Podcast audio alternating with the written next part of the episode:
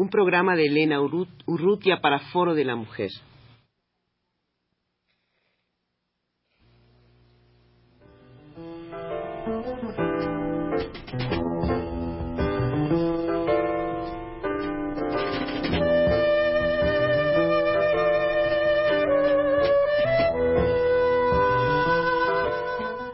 Foro de la Mujer.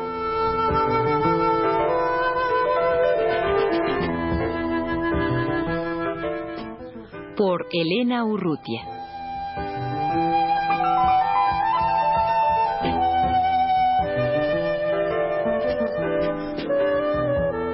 El sábado pasado, en este mismo espacio, Conchita Fernández y Dulce María Pascual, feministas y de profesión psicólogas, eh, hablaron de, de la teoría de la práctica psicoanalítica y psicoterapeuta, y fundamentalmente dirigida hacia las mujeres. Eh, a mí me gustaría, Conchita y Dulce, que habláramos ahora concretamente sobre su práctica profesional, sobre su práctica terapéutica, concretamente en su consultorio, eh, y tal vez nada más recordar un poco lo que fue esta práctica médica con las mujeres en el siglo XIX como un preámbulo a, lo que decía Dulce en el programa anterior de eh, la, la, manera en que ahora en este siglo se, se controla a las mujeres a través de los fármacos. En el siglo XIX pues no se tenía a la mano los fármacos, pero se tenían otras prácticas. Claro, era, era otra modalidad, Elena. Gracias a los eh, médicos eh, del siglo XIX en, en el periodo, en pleno periodo de la época preindustrial, el Consejo Médico hacía que, por ejemplo, las mujeres de la burguesía, las mujeres acomodadas, pasaran eh, a veces dos tercios de su vida encamadas, eh, porque ellos recomendaban que solo el reposo podía aliviar las indisposiciones constantes eh, causadas por la menstruación, el embarazo, los partos, la lactancia, la menopausia, ¿no? Y sometían a estas mujeres frágiles que vivían enjauladas a esta inactividad, ¿no?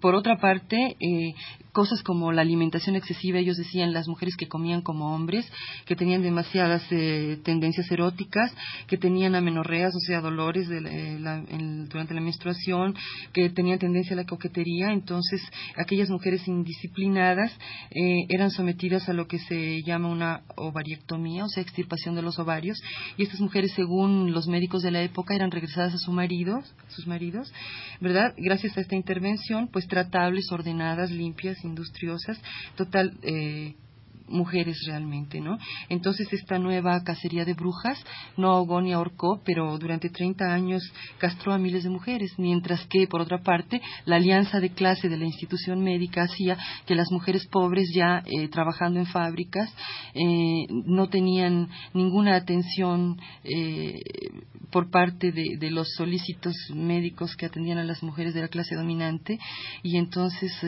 estas mujeres morían de desintería de, pestes, de numerosas epidemias, de, extenuación, de hambre, de miseria. ¿no?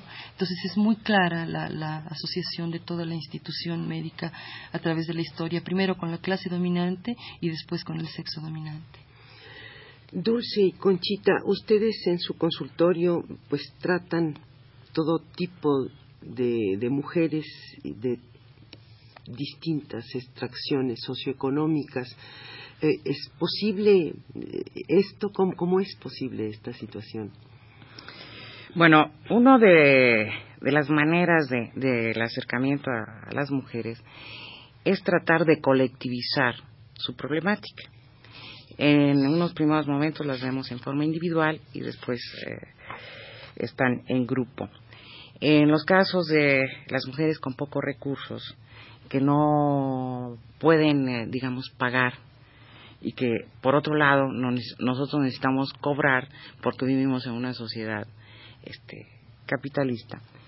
Al hacerse en grupo, las compañeras que tienen más recursos pues serán las que paguen la consulta y las que no, eh, pues eh, como parte de la educación política es el, compañerismo, la solidaridad entre mujeres. Eh, pues aceptarla, aceptarán en algún momento ese, ese intercambio de las compañías que tienen más recursos, sobre ellas recaerá, digamos, eh, la, pues la paga. Sí, perdón, solo quería aclarar una cosa, y es que esto no quiere decir necesariamente que las mujeres de pocos recursos no aporten nada económicamente a su tratamiento, si lo podemos llamar de alguna manera así, ¿no? Lo que sucede es que se hace un contrato, hay una situación contractual que permita que ellas no sientan de ninguna manera, porque ese es el problema con la mujer en la sociedad, ¿no? Que se le dice, bueno, pobrecita, tú no puedes y demás. Para no perpetuar esto, lo que sucede es que se hace un, un, contrato en donde se les dice, bueno, nuestro sistema de trabajo es este. Eh, no se está haciendo un favor especial, no se está planteando, pobrecita, como no puedes pagar, no vas a pagar. Lo que se está planteando es que las mujeres que pueden pagar una cuota determinada pagan una cuota determinada. Las mujeres que pueden pagar menos pagan menos, dependiendo de sus posibilidades, de tal manera que, bueno, el, estar dentro de una situación de tratamiento no las excluya de toda una serie de situaciones de, de, sus gastos cotidianos y de la vida y de lo que necesitan para vivir. Ese es el planteamiento, ¿no? Eh, ¿Cuáles son las técnicas o los métodos que emplean ustedes en su consulta terapéutica? Bueno, podemos decirlo así muy eh, rápidamente, es una técnica de tipo político. Lo que quiere decir es de no individualizar los problemas, sí tomar en cuenta al individuo como individualidad, pero no como individualismo. Es decir, eh, hay diferencia en esto. Eh, colectivizando la problemática dentro de un grupo, ampliando la percepción de sí mismas y del mundo Em, intentando transformar su rabia, su descontento, eh, en un descontento no contra ellas, sino contra la situación social, cultural, que ha generado que se sientan mal. Y esto eh, llega a una transformación de la sociedad, decía, a un compromiso político, a, la conciencia clara y plena de que el estar mejor, entre comillas, implica que los demás y que la sociedad en que vivamos sea más justa, más equitativa y que en relación a, a las mujeres transforme completamente la ideología y no solamente la ideología, las estructuras mismas que la han marginado. ¿No se sienten ustedes rebasadas por la cantidad de casos pues que todas les encaminamos de una manera o de otra, porque siempre están Dulce Pascual y Conchita Fernández en la boca de, todas para recomendar cuando se trata de, de, de, una mujer que está en una situación difícil, eh, una mujer que ha sido violada, por ejemplo, inmediatamente las encaminamos hacia ustedes. Eh, me imagino que que se deben de sentir totalmente rebasadas. Hay, hay otras mujeres eh, eh, eh, con su misma profesión y con su misma posición feminista, política, a quienes ustedes pueden a su vez canalizar muchas de las pacientes que llegan. Sí, Elena, no, no te puedo dar en estos momentos datos concretos y específicos, pero sí hay un reducido número de mujeres que están trabajando con este tipo de enfoque y con este tipo de, ideología con mujeres. Inclusive eh, bueno no necesariamente a nivel de, ser profesionistas de la salud mental no las propias mujeres por ejemplo de, de los centros o las organizaciones donde se ven mujeres violadas nosotros sentimos que llevan a cabo una situación terapéutica que parte de lo mismo, ¿no? De concientizar a las mujeres, de no permitir que esa eh, rabia y esa impotencia que siente una mujer violada se vuelque hacia ella misma. Que en, la solidaridad con otras mujeres que son violadas, ellas mismas vayan tomando ese proceso de, de, ayuda a otras compañeras y que finalmente eh, viene a revertir en, en, una especie de situación terapéutica, porque, porque no se puede, para nosotros no es delimitable lo que es terapéutico y lo que es político. Lo terapéutico es político para nosotras, debe ser político y de hecho lo es. Entonces sí hay una serie de mujeres, muy pocas, en la rama, en diferentes ramas y concretamente de la salud mental, que están trabajando en este sentido, pero efectivamente somos muy pocas.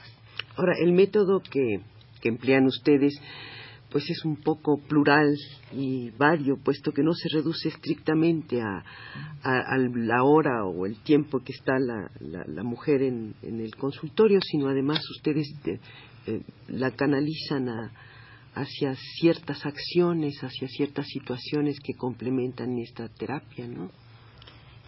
Exactamente, porque es una ampliación del mundo. Nosotros pensamos de que no podemos hacer un espacio en el consultorio aislado del mundo, porque entonces sería nuevamente remitir a las mujeres a un espacio mínimo, sino el, eh, la ampliación eh, social, muchas veces hasta, bueno, vayan a conferencias, eh, cine, lecturas, lecturas actividades de solidaridad ante la problemática de la mujer o ante la problemática del país, es decir, el salir de la casa, eh, a manifestarse y entonces a ir ampliando el mundo, a irles eh, eh, ayudando con la autoridad que nos en, algún momento ellas nos han depositado, nos han depositado, entonces ir ampliando sacarlas de alguna manera del gineceo. Exacto. Del gineceo que, que se, se traslada en cierta forma en el consultorio de ustedes y se redujera nada más al puro consultorio, ¿no?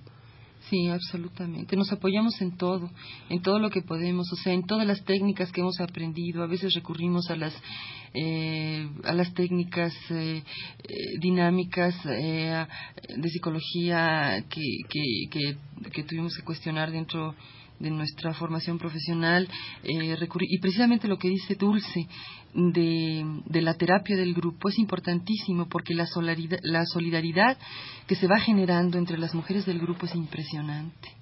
¿no? O sea, eh, no solo las mujeres van entendiendo con una mucho mayor claridad qué es lo que pasa realmente con todas las mujeres, que no es su caso personal, sino que mm, hay una solidaridad entre ellas que, bueno, que les va permitiendo primero quitar esa competencia nefasta que existe en esta sociedad entre mujeres, ¿no?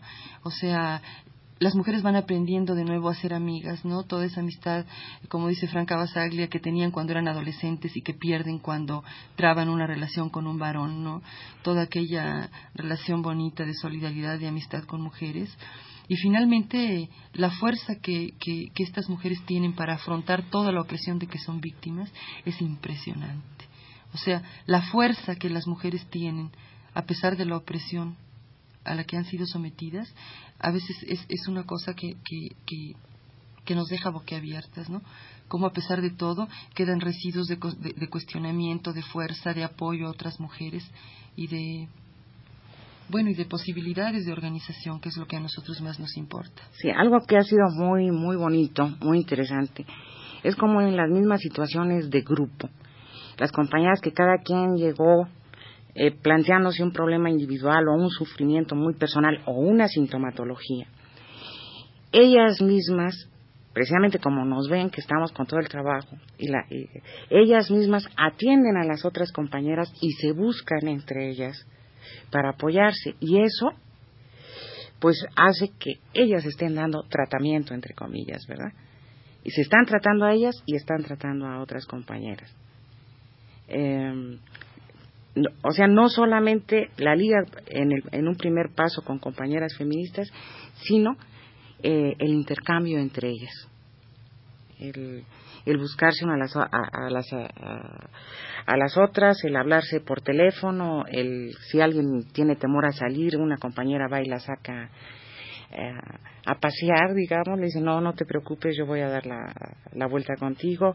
Eh, y además el hecho de que haya compañeras de diferentes eh, clases sociales también les, hace ver la misma situación de la mujer vista desde diferentes niveles de ingreso, desde mm, diferentes necesidades aparentemente y, dentro de esta diferencia todo lo común que hay. O sea que sí es un trabajo eminentemente político el que hacemos, de clase y de sexo. Gracias, Dulce María Pascual y Conchita Fernández, por su presencia en los estudios de Radio UNAM.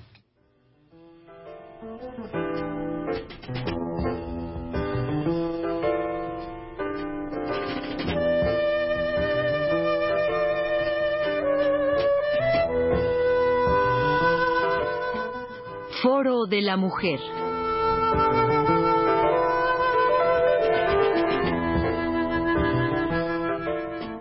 Por Elena Urrutia.